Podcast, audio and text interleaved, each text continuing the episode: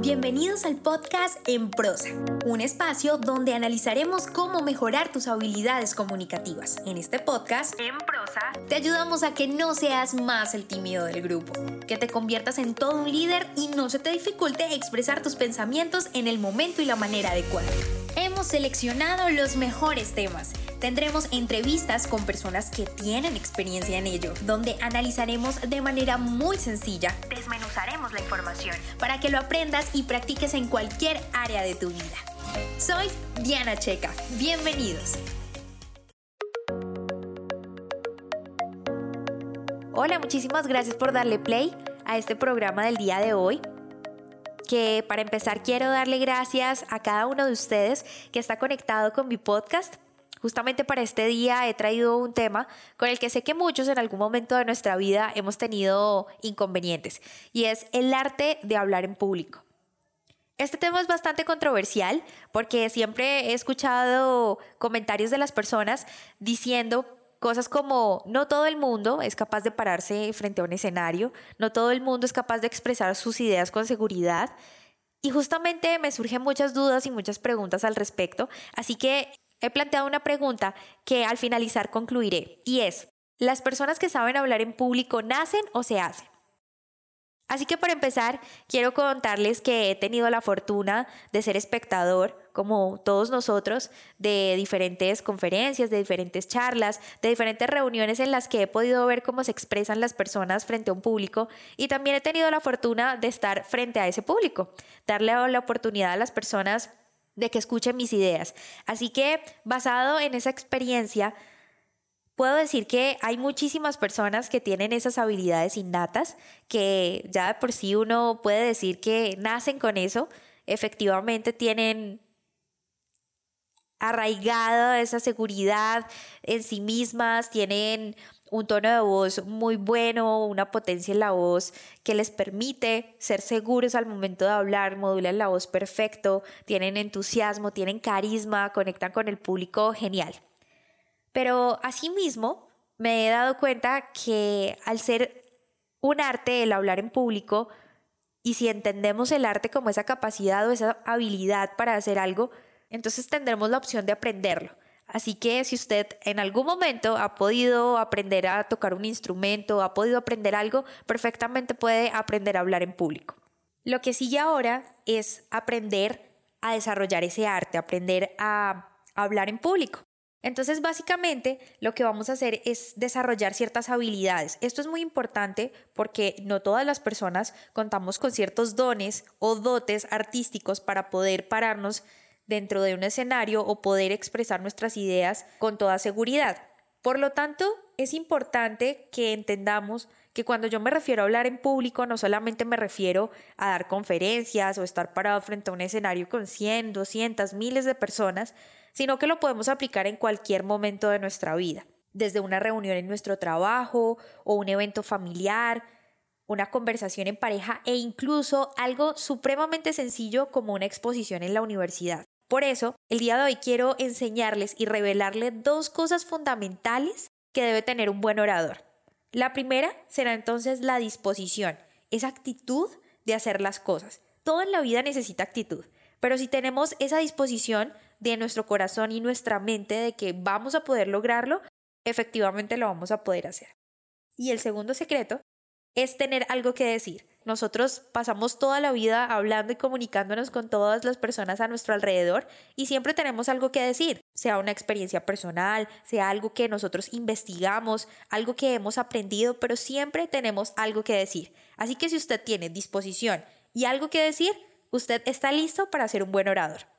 Pero bueno, ya sé que usted estará pensando en este momento de que así tenga toda la disposición del mundo, toda la actitud y por supuesto tenga algo que decir, a usted se le dificulta en muchas ocasiones pararse frente a alguien y decirle sus ideas, expresarle lo que usted piensa y su visión.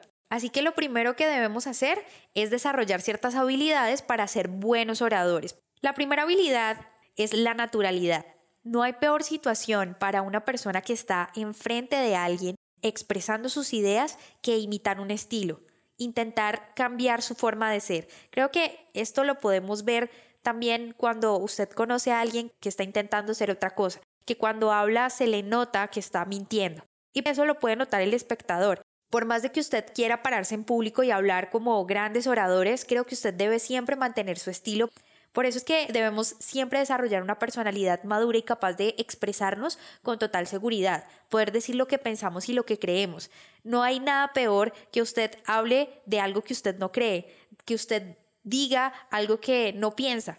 Recuerdo mucho que cuando estaba en la universidad viendo radio, me decía mi profesor, nos decía a todos, que debíamos entonces empezar a escuchar los noticieros, radio AM, para poder familiarizarnos con el estilo y el formato y de esa manera empezar a practicar y a aprender a hacerlo. Pero justamente todos nosotros en el salón, todos mis compañeros de clase empezaron a imitar a su locutor favorito o al presentador con el que más se identificaban. Y todos cuando llegábamos en el, en el examen caíamos en la trampa de em, imitar un estilo, de no crear uno propio y evidentemente parecíamos todos unos robots. Por eso, insisto, que el no es la solución, es buscar ser uno mismo frente a ese público o a ese espectador. Otra de las habilidades, la segunda, de la cual vamos a hablar en el programa de hoy, es la concentración. De nada vale que nosotros nos aprendamos todo ese discurso, un texto de memoria, tenerlo bien estructurado, si no vamos a poder expresar con coherencia una idea con otra. Muchas veces nos confiamos de que tenemos buena memoria, pero nos confiamos sin tener en cuenta que vamos a sufrir de nervios frente a ese público, porque es normal. Es normal que nos enfrentemos a ese momento de tensión en el que todo el mundo está en silencio y nosotros seamos la única voz que se escucha en el escenario o seamos la única voz que está escuchando el grupo de personas que tenemos enfrente. Porque si no tenemos una buena concentración, si pasa una mariposa, si alguien estornudó, si alguien se paró del lugar donde estaba, evidentemente nos vamos a desconcentrar. Por eso mi recomendación siempre será estar pendiente del discurso mismo y olvidarse de que tenemos en ese momento 100, 200, 5 personas. Estamos hablando de nuestras ideas con convicción y nos estamos concentrando en lo que sabemos, porque realmente nosotros somos los que sabemos y por eso estamos dando nuestra opinión, nuestra visión entonces, dejar atrás lo que, crea, lo que creemos que las personas están pensando de lo que decimos y concentrarnos en el discurso mismo. La tercera habilidad será esa sensibilidad. Hay que tocar a las personas que tenemos enfrente. No es cuestión de ser entendido, porque eso es más a nivel profesional. No es simplemente informar y decirle a las personas o contarles algo, sino es ser comprendido, que es a nivel emocional. Cuando nosotros tenemos la oportunidad de pararnos frente a alguien y hablar, necesitamos tocar esas fibras de las personas porque hay algo muy cierto y es que cuando nosotros decimos algo o expresamos algo, las personas al final no se acuerdan de lo que les dices. Lo que realmente recuerdan es lo que les hiciste sentir. Por eso debe expresarse la vida misma en cada cosa que digamos, porque no se puede hacer sentir algo en lo que no se cree. Hay que tener convicción de nuestras ideas. Precisamente las historias personales o las anécdotas resultan tan bien, porque es usted la autoridad en eso. Nadie puede decirle que no son las cosas así porque solo usted las vivió. Y la cuarta y última habilidad que vamos a desarrollar será la sinceridad. Algo más terrible que imitar un estilo es decir algo en lo que no se cree o no se ha vivido, o cuando se ignora algo, intentar descifrarlo en ese momento y no aceptar que realmente no se sabe, no se conoce. De igual manera, la sinceridad será importante en el momento de aceptar que nos equivocamos. Una de las cosas que más he admirado de las personas que se paran frente a un público o están expresando sus ideas es que sean capaces de decir que se equivocaron. ¿Y por qué les hablo de estas habilidades y no de pronto de cómo mover las manos, cómo pararse frente a un escenario, cómo estructurar el discurso, que de pronto muchos de ustedes era lo que estaban esperando. Porque de nada vale aprender a hacer todo esto si no ponemos el alma y no desarrollamos esas habilidades que son mucho más valiosas para poder conectar con el público. Pero tranquilos, voy a darles dos técnicas, va a ser la ñapa del programa de hoy, para que ustedes aprendan a hablar en público. Técnica número uno, educar nuestro cuerpo. No se trata de movernos por todos lados o ubicar las manos en los bolsillos o solo moverlas a tal punto de que la concentración de los espectadores se vaya a las manos o no se concentren en lo que decimos. Es importante que nosotros hablemos no diciendo una retaíla sin respirar, sino que respiremos Y pensemos la siguiente frase. Esto nos va a ayudar muchísimo a ganar confianza, incluso en una entrevista de trabajo. Pasa mucho que nos preguntan algo y sabemos que debemos responder y no nos tomamos el tiempo de pensar esa pregunta, sino que nos soltamos a decir lo primero que se nos ocurre. Así que respiremos y seguimos con la siguiente frase. Es importante tomarse ese tiempo, sin necesidad de que sea una eternidad, claro, pero convencidos de nuestra siguiente idea. También es muy útil acomodar un libro, si lo tenemos, o algunas fichas que usualmente tenemos para recordar las ideas principales de nuestro discurso, la leemos y entonces seguiremos hablando tranquilamente, confiados en lo que estamos diciendo. Técnica número 2. Práctica y constancia.